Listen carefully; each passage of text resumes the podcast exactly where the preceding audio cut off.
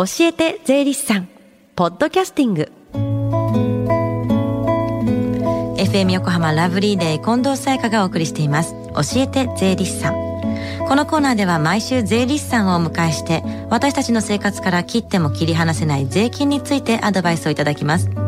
担当は東京地方税理士会足立純子さんです。お願いします、はい、よろしくお願いいたします。さあ今日はどんなお話でしょうか？はい、えー、春に納税通知書が来るシリーズの最終回ということで今回は自動車税をお話ししたいと思います。はい。で以前このシリーズで固定資産税と住民税をお話しいたしました。はい。春に来る税金はまだあるんですか？そうですね。今日お話ししたい自動車税は今月の5月に納税通知書が来るものです、は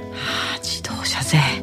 で自動車にかかる税金っていうのは、それぞれのケースによってさまざまな税目に分かれていますのでえ今日はそのあたりをお話ししたいと思います。そんなにいろんな種類があるあるんですか？はい、えー、一口自動車にかかる税金といいましても、はい、自動車税自動車取得税、はい、自動車重量税などがあります、はい、で今日はこの中で特にあの納付書が来ている自動車税ですね、うん、お話ししたいんですがそれもあのそれぞれのケース取得した買った時ですね、はい、買った時にかかる場合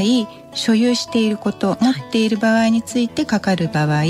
あとは車検の時にかかってきますのでうん、でまずあの車を買った時には、えー、自動車取得税自動車税自動車重量税この3つがかかりさらに買うっていう行為ですので、はい消費税もかかってきます。わあすごいですねそれだけでも。そうですね、うん、先ほど私が言ったその税目まああのおっしゃった税目っていうのは買った時に全部かかってくるものなんですよね。そうですね、うんうん、はい。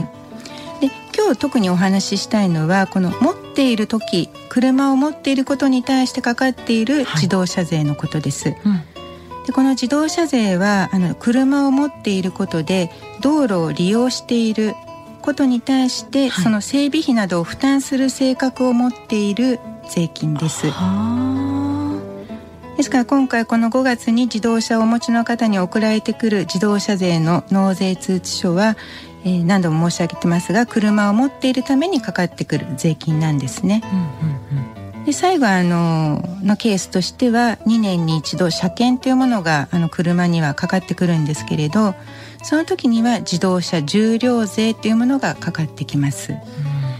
自動車税は持っていることでかかる税金ということでなんか固定資産税とかと似ていませんか？そうですね、固定資産税はその年の1月1日ですよね、はい、にお家とか土地を持っている方にかかるものですよね、えー、自動車税は、えー、毎年4月1日現在車検証にお名前のある方、まあ、つまりは所有者に対してかかります。あなるほど。自動車税っていうのはどうやって計算されてるんですか？こちらはあの車の総排気量によって段階的にも納める税額が決まっていますので、はい、ですからあの誰かが計算して決まる税金というわけではないんですね。そうなんだ。でうちにあの1台車があるんですけれど、はい、それはあの排気量が 2000cc の車なので、はい、えー今は3万9500円という自動車税がかかっていて、うん、まだ納めてないんですけれど、はい、今日これが終わったら納めようかなと思ってます。急がないとね。うん、うん。で一般的にあの自家用車と言われるような車であれば、まあ、おおよそ3万円から5万円くらいの範囲だと思います。ただあの最大では総排気量が6リッター超で11万1000円という税額があります。すっごい大きな車なんですかね。そうですね。え自動車を持ってるだけで結構な税金がかかってくるとは思うんですけれどもエコカー減税っていう言葉あると思うんですがこれはどういったことなんでしょう？はい、えー、自動車税については自動車税のグリーン化という税制がありまして、はい、えこちらは地球環境を保護する意味から燃費性などに優れた環境に対して負荷が小さい車に対しては自動車税を少なくしますよ軽減しますよという制度でうん、で逆にあの新車の登録からある程度の年数が経った環境の負荷の環境の負荷の大きな自動車例えばダンプやトラックなどは割増して税金がかかるという制度になってます。環境に優しい車を買うとどれくらい自動車税が安くなるんですか、はい、あの新車で買った場合には初年度は減税はないんですね、うん、で登録の翌年2年目に最大で75%の減税があります、はい、ですから例えば、えー、平成27年一昨年に、えー、新車を買って登録をしてそうしますとあの2年目去年ですね、うん、平成28年にはこの減税を1回受けられます、はい、ただ今年平成29年度3年目には自動車税は元に戻ってしまいますので、うん、なんとなく増税になったような感じがなりますしてしまうかもしれないですね。引っ越しをして自動車税の納税通知書が来ないっていう方もいらっしゃると思うんですけどこれはどういうことなんでしょうか？これはですねあの引っ越しをするとまず自分のあの転居の手続きで住民票は移動するのは、はい、すぐやるかと思うんですけれど、うん車も同じようにあのそういう住所変更の手続きが必要になるんですね、うん、そうしないと車検証の所有者があ住所が変わってきませんので、はい、で同じように例えば結婚して名前が変わった場合や、はい、会社があの車を持っている場合があるんですけれど会社が名前を変える称号変更っていうんですけれど、うん、そういう時も陸運支局で車検証の住所氏名変更手続きが必要となってきます。車検の時にあの自動車税の納税証明書が必要でこう慌てて探したなんていう方もいらっしゃると思うんですけれどもこの場合は。え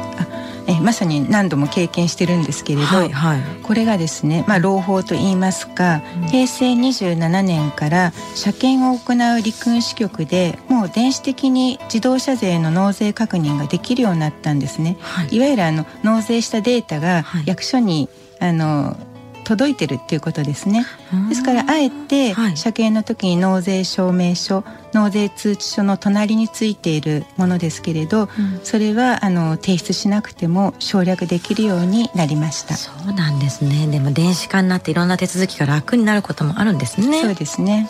ただまあ自分たちの身近にはいろんな種類の税金がかかっていてその納付の時期がこの春になってくるものが多いということはよくわかりました、まあ、年度始めなんでいろいろかかってまいりますね、うん、はいで自動車税は買った時や持っていることに対してかかる税金なんですが、まあ、節税といった観点では車を所有しないっていうことになってしまうんでしょうけれど、はい、それではまあ生活に不便をきたす場合もあるので、えー、大きさだけで判断することなく、まあ、環境に優しい車で節税といったことも一つの基準として、えー、車を買われるのも良いかもしれないですね。うん今日は春に通知が来る税金の最終回、自動車税というテーマでお話をいただきましたが、もっと詳しく聞きたいという方や、ちょっと税理士さんに聞いてみたいことがあるという方向けに近くで税務相談できる機会がありましたら教えてください。はい。え本日は東京地方税理士会保土ヶ谷支部の電話による税務相談をお知らせいたします。保土ヶ谷区、旭区、瀬谷区にお住まいの方に適している税務相談です。保土ヶ谷支部では毎月第2と第4土曜日午後1時から4時の間で電話による無料税務相談を行っています。相談日に専用ダイヤルに直接お電話をお願いいたします。はい。では専用ダイヤルの電話番号です。045-333-9009 045-333-9009です。そして最後に教えて税理士さんは、ポッドキャスティングでもお聞きいただけます。iTunes ストアから無料ダウンロードできますので、ぜひ、ポッドキャスティングでも聞いてみてください。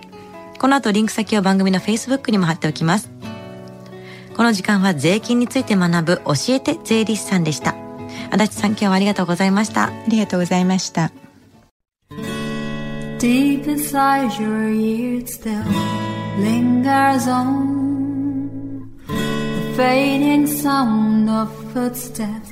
so clear to hear whenever I find you with empty beer bottles in your hand.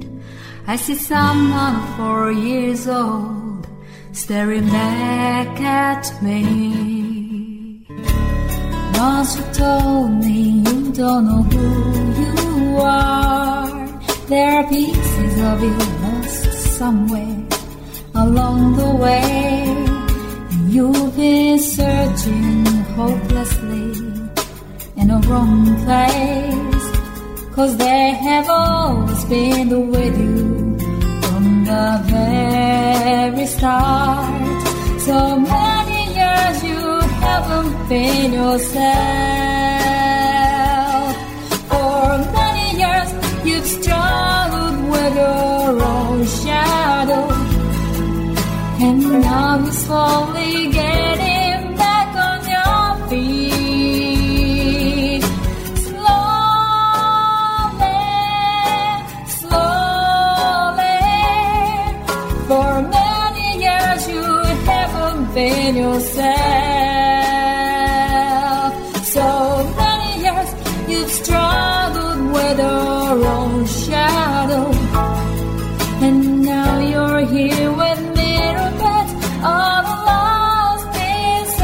Together.